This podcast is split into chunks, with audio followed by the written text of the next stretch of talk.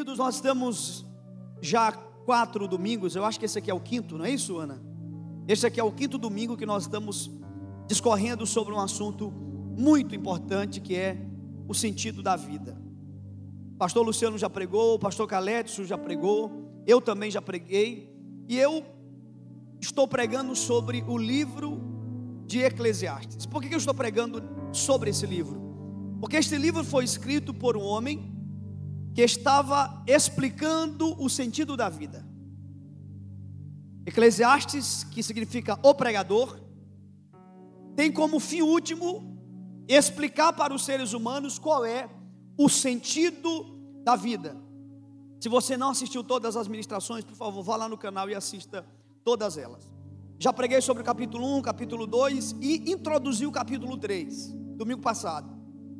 No capítulo 3, o Eclesiastes ele está trazendo para a reflexão alguns temas importantes, dentre eles o tempo, que foi exatamente o que nós pregamos no domingo anterior. Só que agora ele vai introduzir um outro tema que para mim é o tema mais intrigante, debaixo do sol. Parafraseando o Eclesiastes, debaixo do sol não existe um tema mais intrigante do que este que o escritor nos convida a pensar e refletir. Eu quero que você pegue a sua Bíblia no livro de Eclesiastes, capítulo 3, verso 19. Eu vou ler esse versículo em duas versões. Eu vou ler numa versão mais mais antiga, mais, digamos, conservadora, que é a minha Bíblia que eu utilizo, e vou ler também numa versão mais contemporânea, cuja os termos são mais atualizados. Não é que uma versão é, contradiga a outra ou, ou, ou anule a outra, é que a versão mais contemporânea talvez vai ficar um pouco mais clara para a tua compreensão. Vou ler primeiro na minha versão, mais conservadora, capítulo 3, verso 19. Porque o que sucede aos filhos dos homens, isto mesmo também sucede aos animais, e lhes sucede a mesma coisa. Como morre um, assim morre o outro, e todos têm o mesmo fôlego. E a vantagem dos homens sobre os animais não é nenhuma, porque todos são vaidade. Agora eu vou ler na versão mais contemporânea. Diz assim: os homens e os animais respiram o mesmo ar e morrem da mesma maneira. Assim, o homem não tem nenhuma vantagem sobre o animal. Tudo é ilusão. Eu acho que deu para vocês perceberem qual é o tema que Salomão quer abordar aqui agora. Salomão traz para a mesa da reflexão o assunto mais intrigante para nós seres humanos a morte. Agora, observe a inteligência de, de Salomão, ou do Eclesiastes. Eu vou dividir a minha pregação em três partes. Na primeira parte, eu vou falar do ponto de partida. Então, Salomão, ele começa a propor essa reflexão da convergência para a divergência. Escute isso, isso é muito importante. Aqui é um princípio básico de oratória.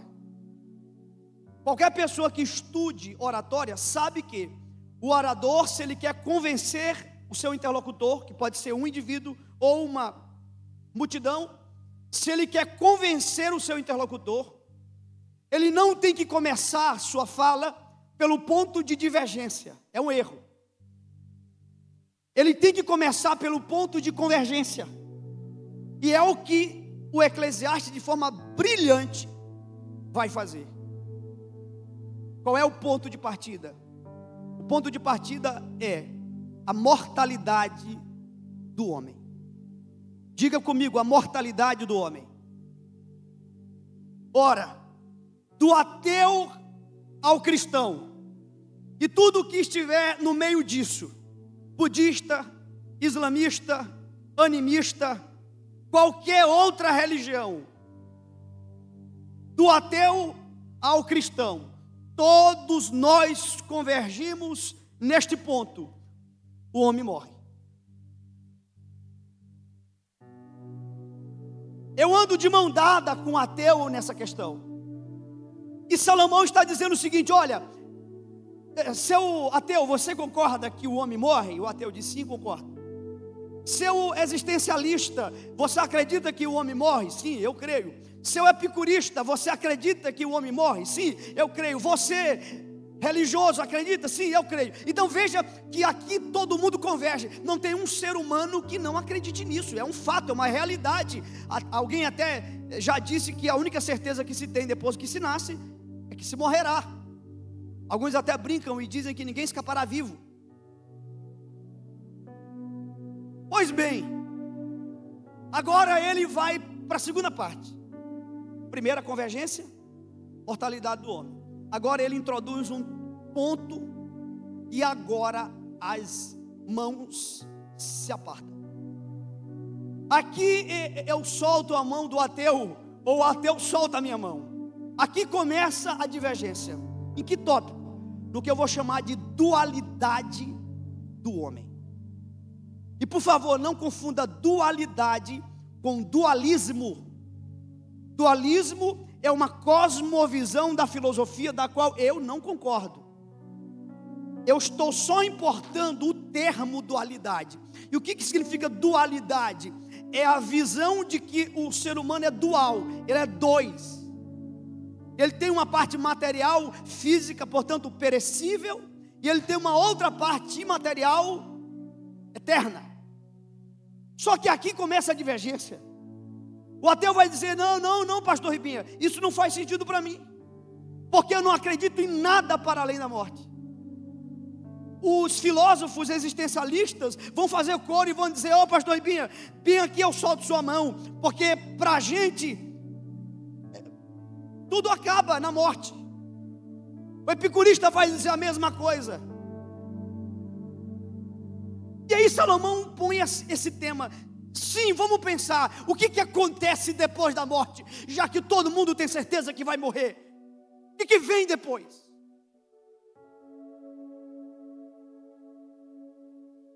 Ontem eu fui surpreendido com uma notícia muito triste, muito triste. Nós perdemos um irmão da nossa igreja e talvez a maioria de vocês não sabem disso. Perdemos um garoto Irmãos, eu amava aquele menino sem conhecer direito. Esse menino assim agradável. Menino agradável. A gente gostava dele tá, assim, de olhar para o menino. Assistimos um jogo. Quem estava aqui no jogo da Copa do Mundo? Ele estava aqui com a gente assistindo. Me abraçou. Eu olhei para ele ali na porta e eu disse: Meu filho, tu parece com o Tiago Silva. Lembra que eu falei para ele? Meu filho, tu parece com o Tiago Silva. Aí alguém até disse, pastor, só o rosto, porque não joga bola e tal, porque ele, ele praticava outro esporte. E esse menino, ontem, à tardezinha, ele morreu afogado aos 16 anos de idade. Isaac. Isaac, o nome dele. Parece que eu estou olhando Isaac sentado aqui, ó. A pergunta é: Isaac partiu. É um fato, ele morreu. E agora, pastor Ripinha, aqui as visões começam a, a distinguir. O ateu vai dizer: acabou, fim, partiu, deixou de existir, aniquilação do ser. Nós vamos dizer: não, não acabou, não, começou. Nós cremos que Isaac já está desfrutando do gozo que está preparado antes mesmo da fundação do mundo. Louvado seja o nome de Jesus Cristo, porque esse garoto teve o privilégio de encontrar Jesus na sua vida.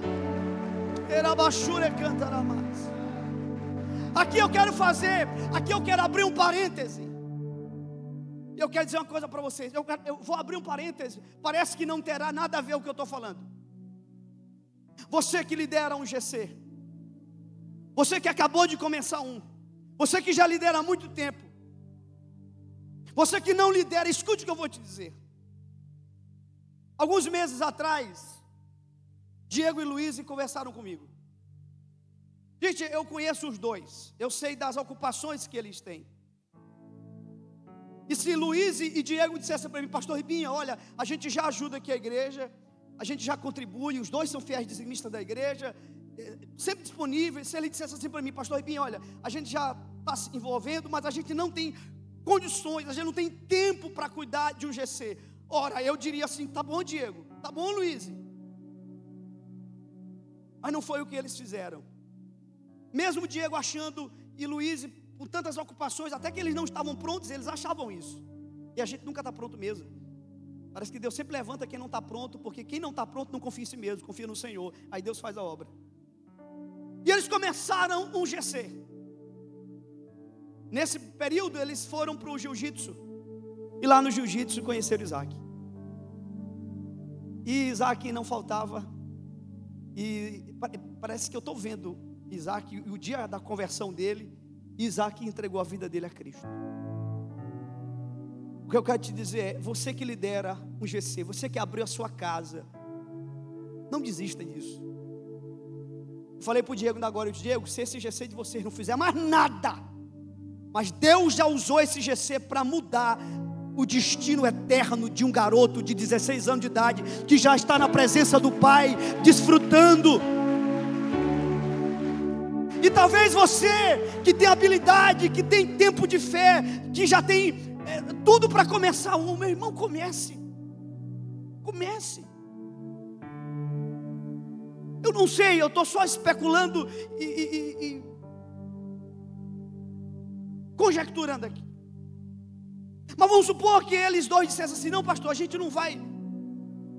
E Diego chegaria um dia diante de Deus e Deus diria assim: Diego, você sabia que um garoto seria salvo através de um GC que você faria na sua casa?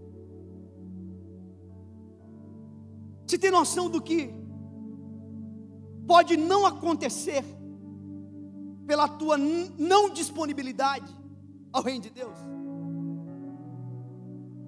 Fecha o parêntese. Voltamos para cá. Eu vou te dizer aqui o que alguns pensadores, pelo menos duas linhas do pensamento, dizem a respeito da morte. Epicuro, pai do epicurismo.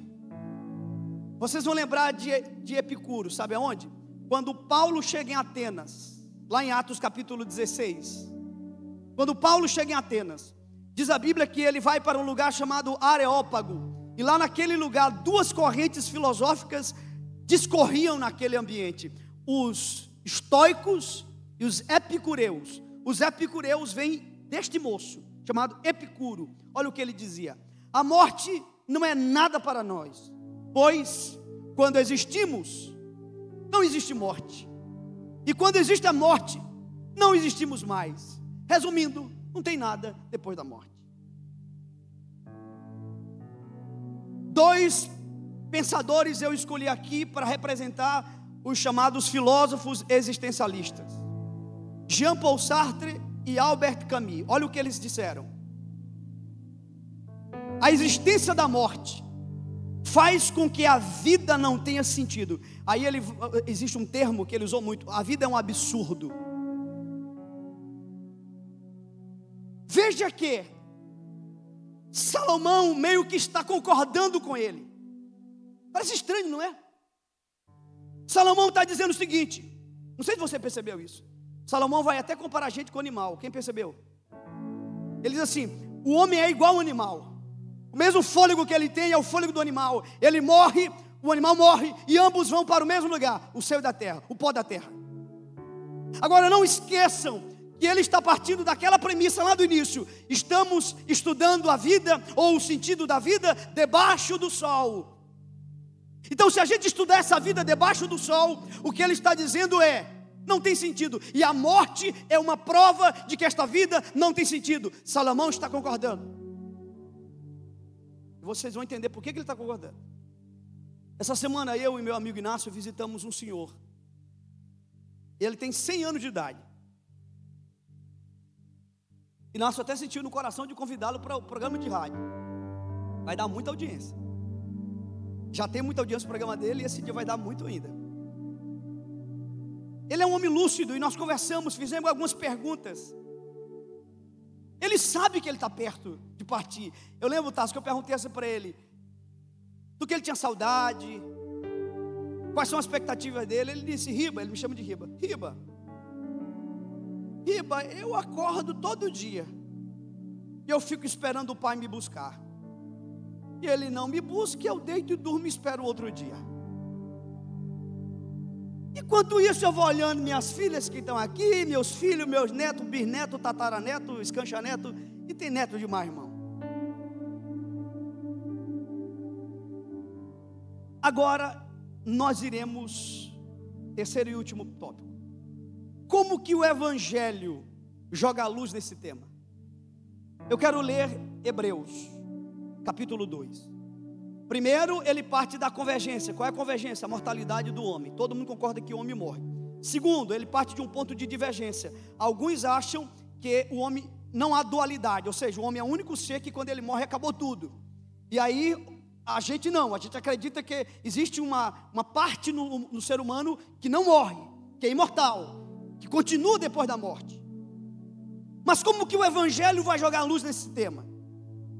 E o que Salomão está fazendo, irmãos, é nada mais do que dizer para as pessoas: enquanto vocês não colocarem Deus nessa questão, vocês vão ficar loucos. Vocês não vão entender nada e tudo realmente é um grande absurdo. É, Hebreus capítulo 2, verso 14 e 15. Olha o que diz a palavra de Deus.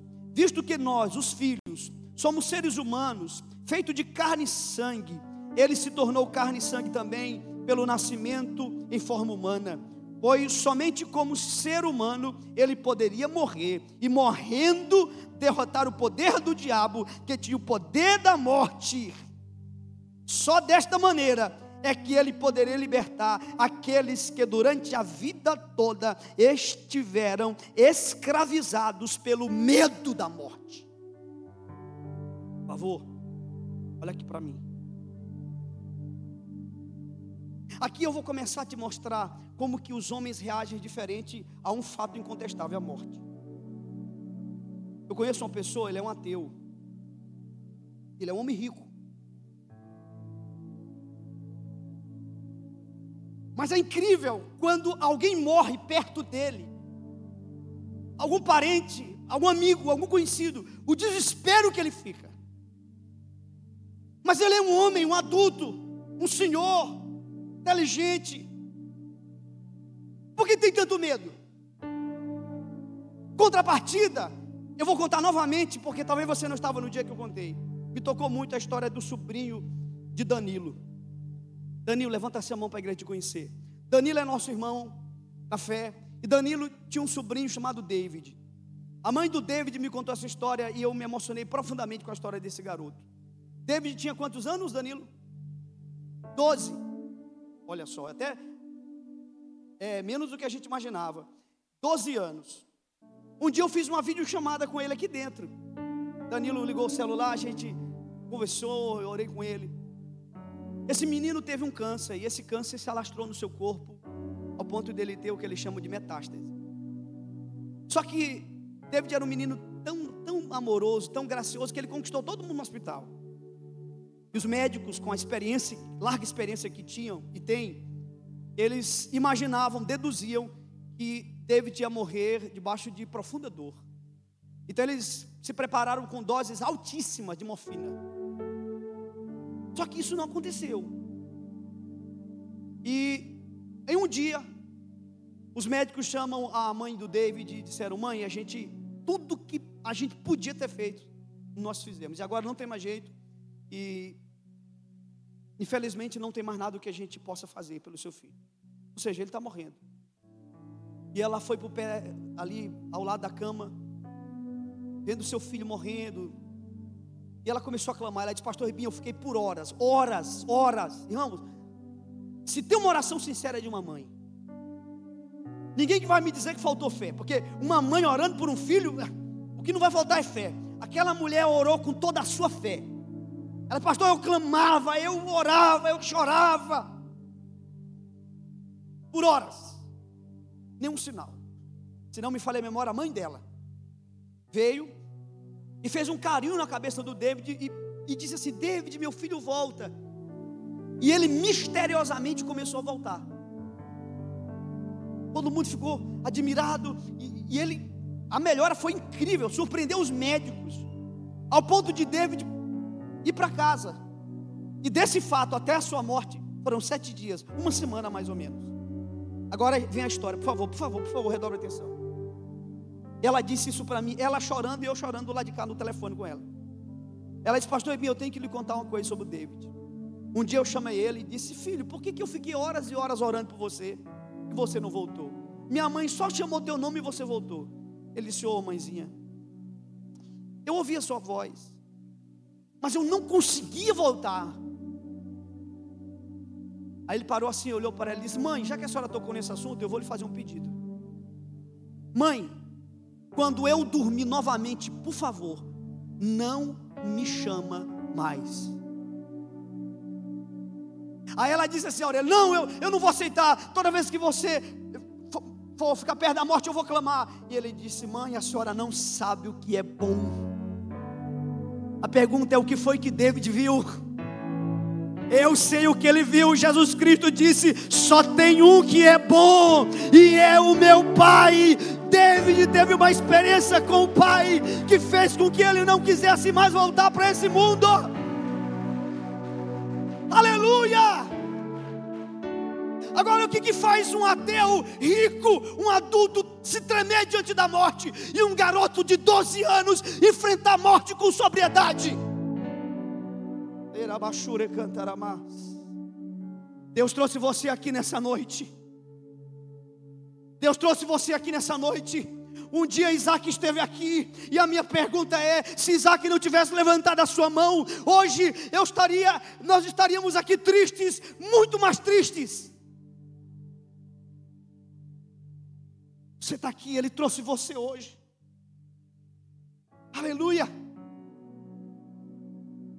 A Bíblia diz em 1 Coríntios 15, 55: Onde está, ó morte, o teu aguilhão? Onde está, ó inferno, a tua vitória?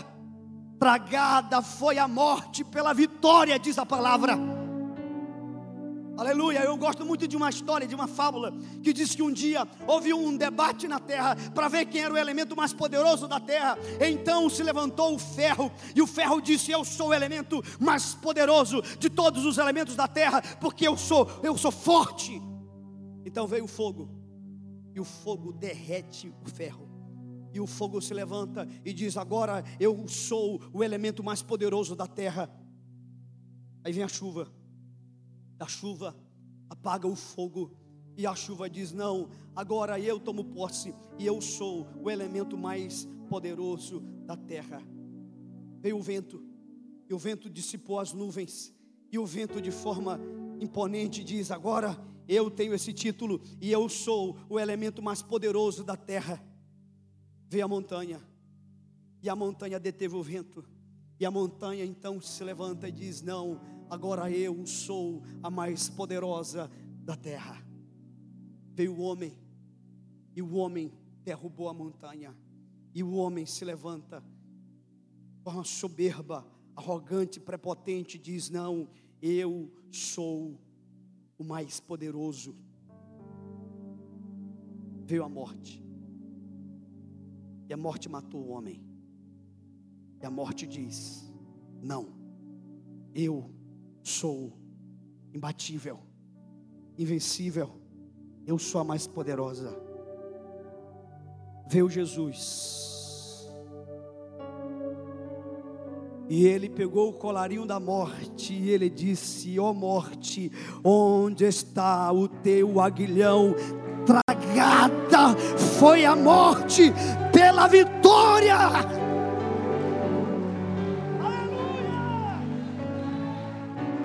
você é do GC, celebre, celebre, porque Isaac está na presença de Deus, aleluia.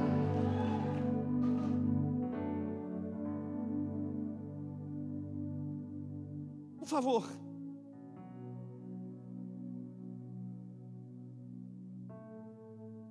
John Ower, o maior de todos os puritanos, ele dizia: a morte da morte na morte de Cristo. Presta atenção. Ele fez um sermão sobre isso. A morte da morte na morte de Cristo. Ou seja, quando Cristo morre, ele vence a morte.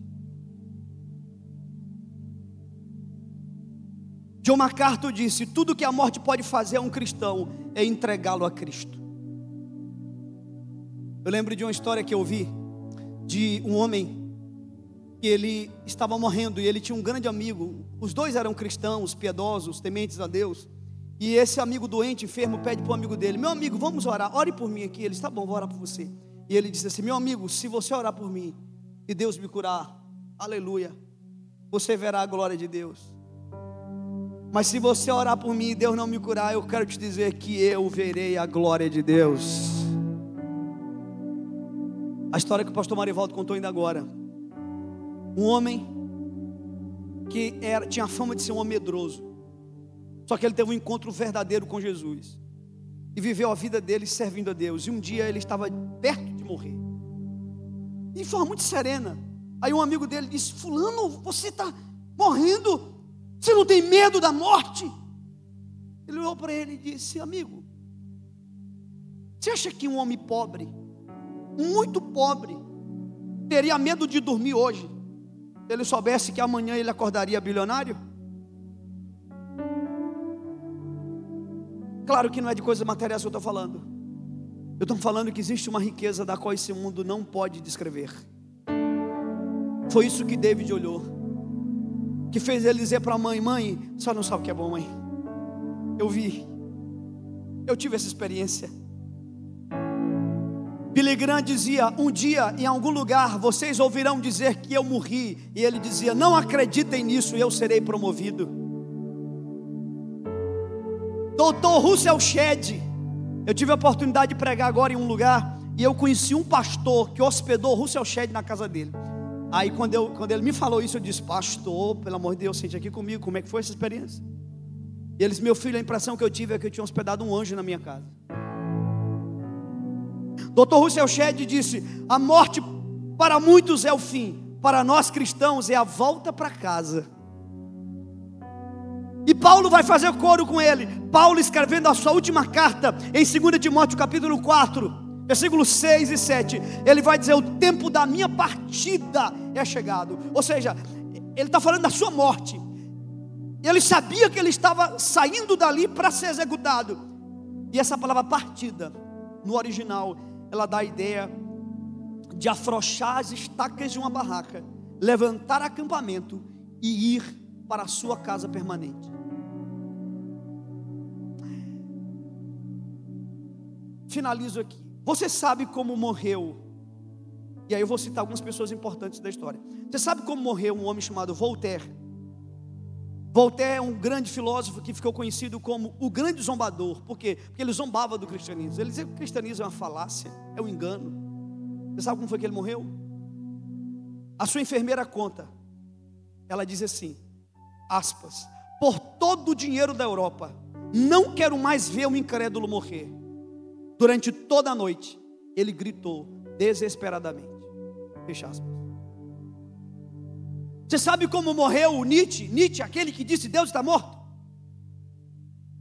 Ele disse o seguinte: se realmente existe um Deus vivo, sou o mais miserável dos homens. Você sabe como morreu o grande imperador Napoleão Bonaparte? Gente, eu tive a oportunidade de conhecer a casa de Napoleão. Hoje é um museu. É uma coisa assim absurda. Para hoje, imagina para aquela época. Teto de ouro. A sala onde ele fazia as reuniões de estratégia de expansão de governo. Você entra naquele lugar conhecendo o peso da história. Mas sabe como foi que ele morreu? O seu médico particular disse: O imperador morre solitário e abandonado. Sua luta de morte é terrível. Você sabe como morreu Lenin?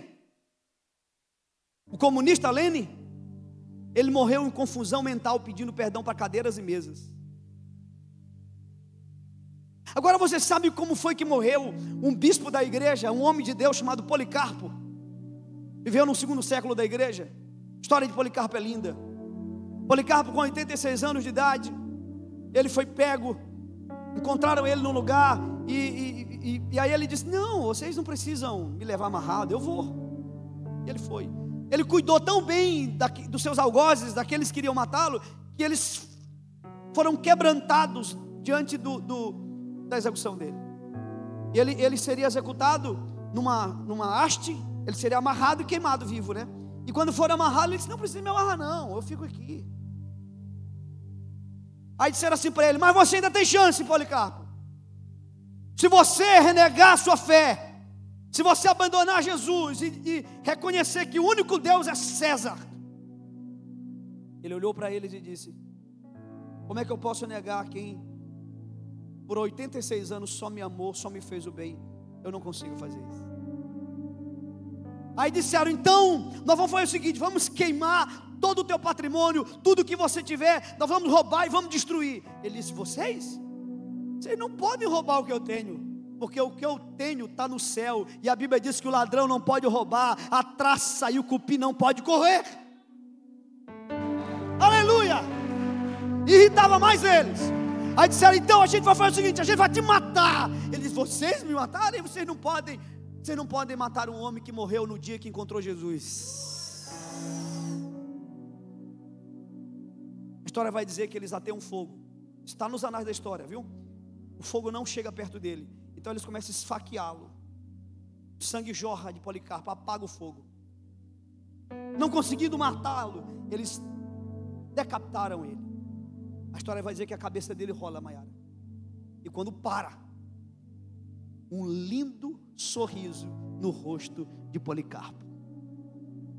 Ah, você perdeu a oportunidade de glorificar Jesus Cristo. Você sabe como foi que o nosso Salvador morreu? Nosso Salvador morreu de braços abertos, dizendo: Tetelestai, está consumado.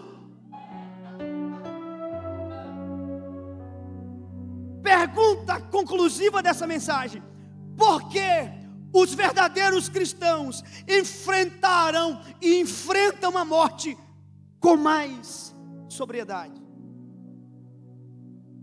Só tem uma resposta. Cristo venceu a morte. A morte não tira, a morte nos entrega. Nos entrega a Cristo e entrega Cristo a nós. Por favor, o que eu vou falar agora, eu estou nos ombros de grandes homens da história. Não estou inventando isso. O que eu estou falando eu estou no ombro de um grande escritor da igreja chamado C.S. Lewis. C.S. Lewis diz no seu livro Cristianismo Puro e Simples: Você só tem três opções sobre Jesus. Três. Escolha qual das três. Opção número um: Você pode dizer que ele era um louco. E ele disse: Olha, se você disser que ele é um louco, eu não posso fazer nada a não ser te respeitar. Eu tenho um amigo que ele desenvolve trabalhos é, é, e, e, e manicômios, é. E ele disse para mim,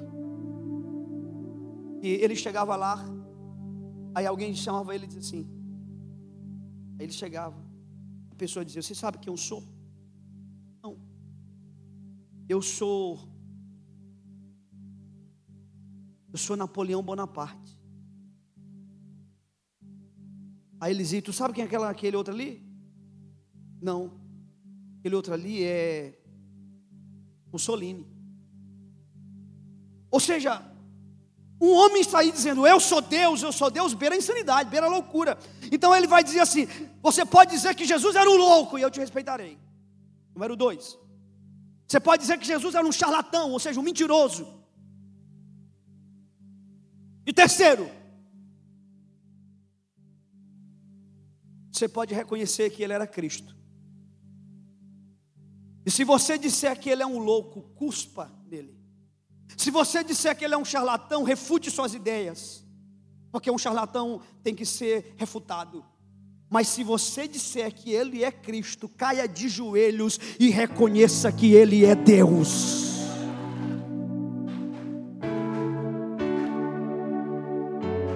Fique em pé nessa noite. Fique em pé nessa noite.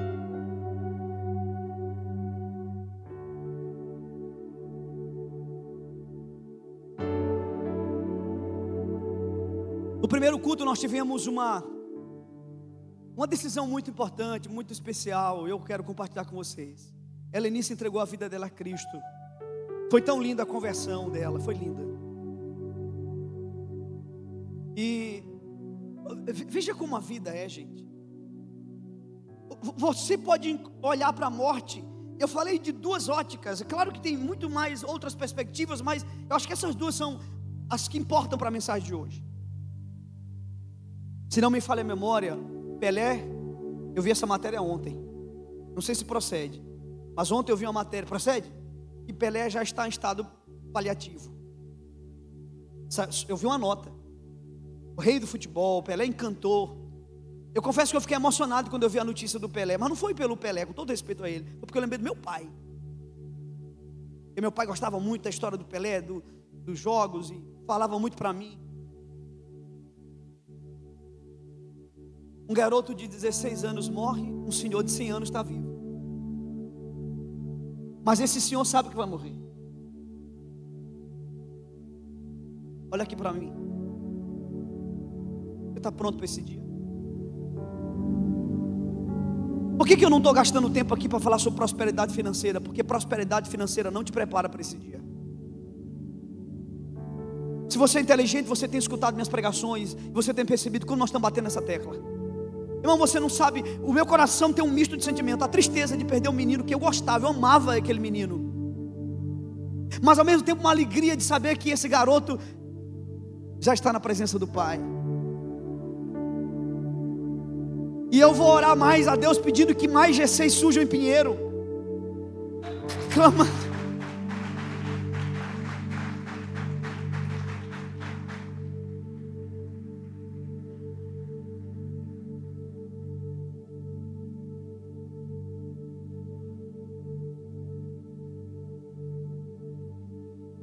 Choro não é de desespero. Esse choro é de saudade. Isaac, até logo, meu filho. Até logo, porque você voltou para casa primeiro do que a gente. Irmãos, eu tenho uma convicção no meu coração. Isso não tem nada a ver com minhas atitudes, tem a ver com o que eu creio que aconteceu naquela cruz. Quando você conhece o Evangelho, você não tem medo da morte, porque você sabe que a morte não finaliza a tua história, a morte te entrega. Como disse o pastor Luciano no velório dele agora à tarde, é um parto, é um parto, você é parido. Agora não esqueça que existem duas realidades pós-morte, pelo menos nós cristãos acreditamos assim. Minha oração é que Jesus inude teu coração, como Ele inundou o coração de Isaac, de David. Oh meu Deus, ninguém sabe o dia nem a hora, como a morte é imprevisível, ela não manda aviso, ela não manda um bilhete, ela não manda um e-mail, ela não te manda um WhatsApp, ela chega. Oh Espírito Santo, ministra o nosso coração nessa noite.